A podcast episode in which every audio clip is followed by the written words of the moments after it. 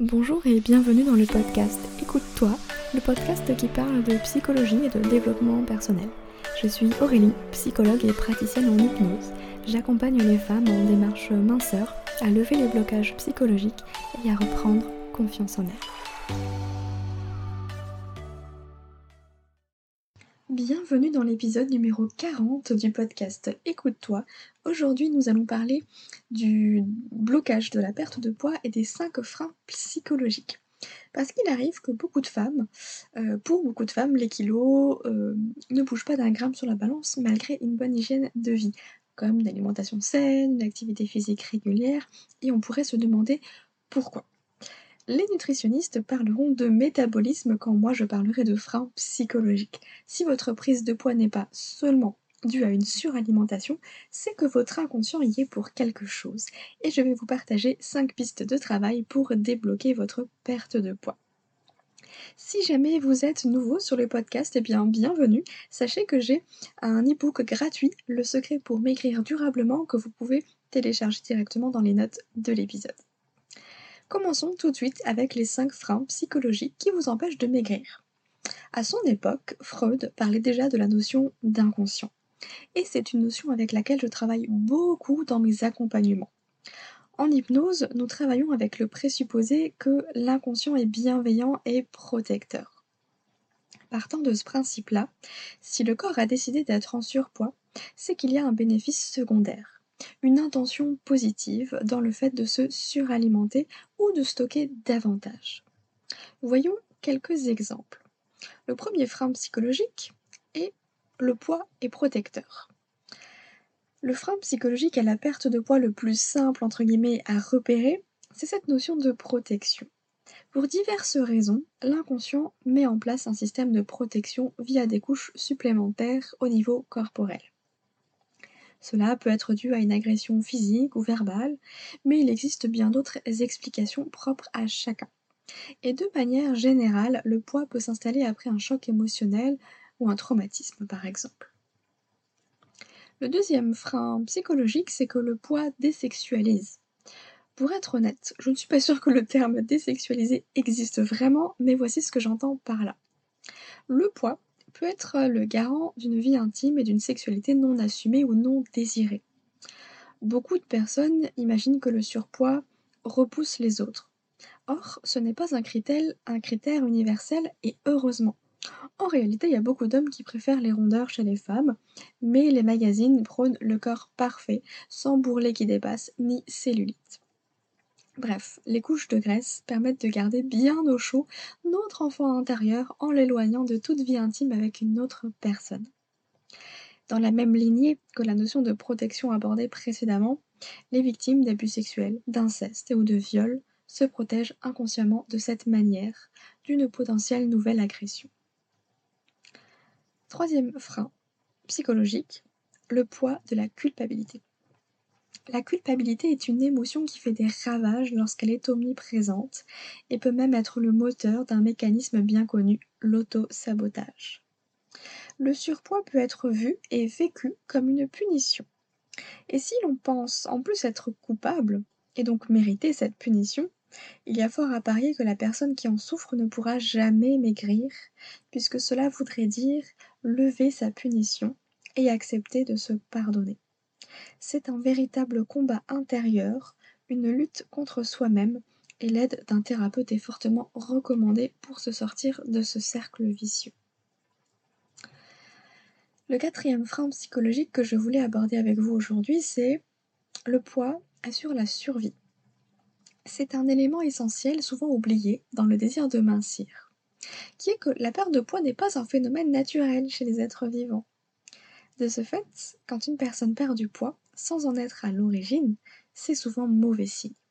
Une maladie, ou même une fin de vie imminente. Rappelez-vous de l'injonction de grossir qui maintient le bébé en vie, puisque le seul but de notre cerveau primitif est d'assurer notre survie. Le surpoids peut donc être une manière de nous garder vivants. Et enfin, le cinquième frein psychologique que je voulais aborder, même si cette liste n'est absolument pas exhaustive, il y en a bien d'autres, évidemment, c'est le poids des émotions. Si vous avez tendance à manger vos émotions, Vous comprenez bien ce frein psychologique. Ce sont souvent les émotions désagréables qui nous poussent à manger lorsque nous n'avons pas faim. Mais le réconfort que les aliments plaisir nous apportent sont plus forts que notre raison.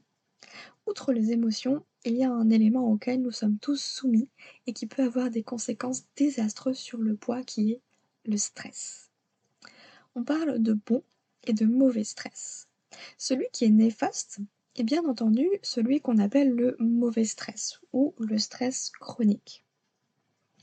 Lorsque le corps est soumis à un stress, une tension de manière régulière et ou prolongée, le corps libère du cortisol, qui est l'hormone du stress responsable du stockage des graisses dans le corps. Ainsi, à situation égale, quand le corps est soumis à un stress, il stocke davantage que lorsqu'il est serein. Alors comme je vous l'ai dit, ces cinq freins psychologiques ne sont bien sûr pas exhaustifs, mais cela vous donnera déjà peut-être des pistes de réflexion quant à votre blocage dans votre perte de poids. Et pour terminer cet épisode, eh j'aimerais euh, vous donner 5 astuces pour débloquer la perte de poids. Parce qu'une fois que vous avez pu identifier la raison de ce blocage, qu'elle soit diététique ou psychologique, eh ben on va pouvoir travailler dessus avec des outils notamment de psychologie et de développement personnel si la raison se trouve être inconsciente et non métabolique. J'insiste bien. La première astuce, c'est d'identifier ses croyances. Et oui, la première chose à faire pour repérer et comprendre les blocages inconscients à la perte de poids, c'est l'introspection. Et pour ce faire, je vous invite à pratiquer le journaling, qui consiste à écrire vos pensées chaque jour afin de les conscientiser.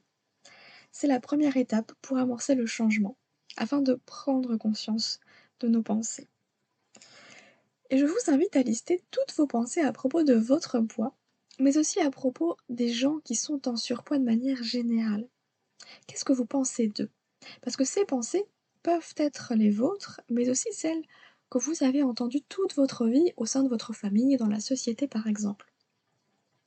Une fois ces pensées repérées, demandez-vous pour chacune d'entre elles si cette pensée vous aide à maigrir. Si la réponse est non, eh bien bravo, vous venez d'identifier une croyance limitante. Je vous donne un exemple. Si vous avez la pensée que euh, on est tous en surpoids dans la famille, ça sous-entend que le poids est un signe d'appartenance et que maigrir pourrait vouloir dire être déloyal. Alors, je sais, cet exercice demande un peu d'entraînement, mais avec le temps, vous saurez repérer ce qui vous limite pour vous en défaire. Personnellement, les trois outils que j'utilise souvent pour casser une croyance limitante sont l'hypnose, l'EFT et un nouvel outil qui s'est ajouté à ma pratique récemment, le Rhythmo, qui est le retraitement de l'information traumatique par le mouvement oculaire. La deuxième astuce pour réussir à lever les blocages, c'est de travailler justement sur les événements traumatiques.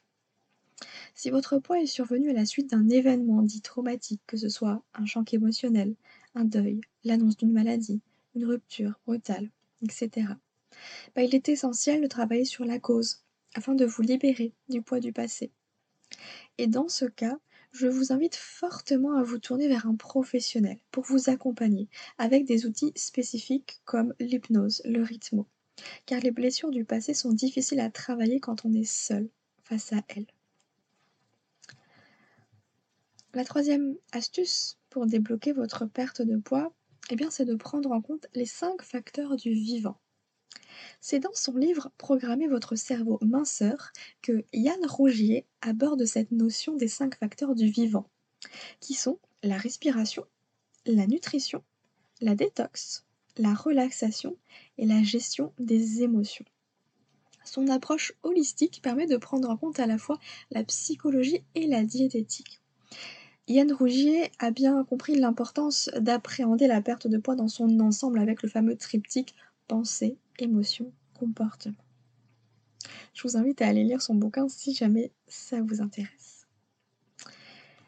La quatrième astuce, c'est ce qu'on appelle la psychoneuronutrition. Alors c'est avec David Lefrançois que j'ai découvert cette notion de psychoneuronutrition. Et figurez-vous que c'est une approche que j'applique déjà avec mes patientes. La psychoneuronutrition, c'est une approche qui est basée sur les neurosciences, la nutrition, la psychologie et l'étude des comportements alimentaires. Je vous le répète souvent, mais un petit rappel ne fait pas de mal.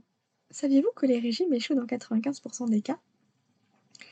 Quant aux 5% restants, ils tombent malheureusement dans ce qu'on appelle les troubles du comportement alimentaire. Anorexie, boulimie, hyperphagie, orthorexie, etc., etc. Cette nouvelle approche permet une perte de poids durable et sans régime.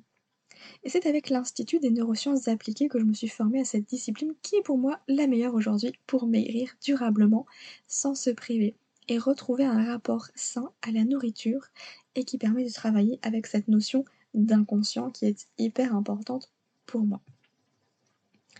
Enfin, la cinquième astuce pour débloquer la perte de poids, eh bien, c'est tout simplement l'académie Mincir Autrement. Si vous vous demandez comment débloquer votre poids naturellement, à votre rythme et depuis chez vous, sachez que j'ai fondé l'Académie Mincir Autrement, qui est un accompagnement mensuel dédié aux femmes qui veulent maigrir. Chaque mois, vous avez accès à du nouveau contenu pour vous aider à débloquer votre poids, vidéo, workbook, audio d'hypnose. Parce que les études ont montré que l'effet de groupe est un puissant accélérateur de prise de conscience et donc de changement, je retrouve tous les membres de l'académie en groupe sur Zoom une fois par mois au sein de La Parenthèse, qui est un mixte entre coaching de groupe et groupe de parole. Alors si, au moment où vous écoutez ce podcast, les portes sont actuellement fermées, vous pouvez tout à fait vous inscrire sur la liste d'attente pour ne pas louper la prochaine réouverture des portes. C'est sans engagement. Parce que vous méritez le meilleur pour retrouver une vie sereine et épanouie. J'espère que cet épisode aura pu vous apporter des pistes de réflexion pour réussir à débloquer votre perte de poids et peut-être pourquoi pas franchir le pas de vous faire accompagner que ce soit avec euh, quelqu'un euh, en présentiel ou bien au sein de l'académie Mincir Autrement. Je serais ravie de pouvoir euh, vous aider dans cette démarche. Si jamais vous avez aimé ce podcast, n'hésitez pas à le partager, à mettre une note 5 étoiles sur Apple Podcast pour l'aider à le faire se découvrir et pour aider toutes les femmes qui ont besoin d'entendre ce message. Car oui, il est possible de maigrir sans régime, sans souffrir, de manière totalement naturelle et avec plaisir. Je vous souhaite une très bonne journée, je vous dis à très bientôt.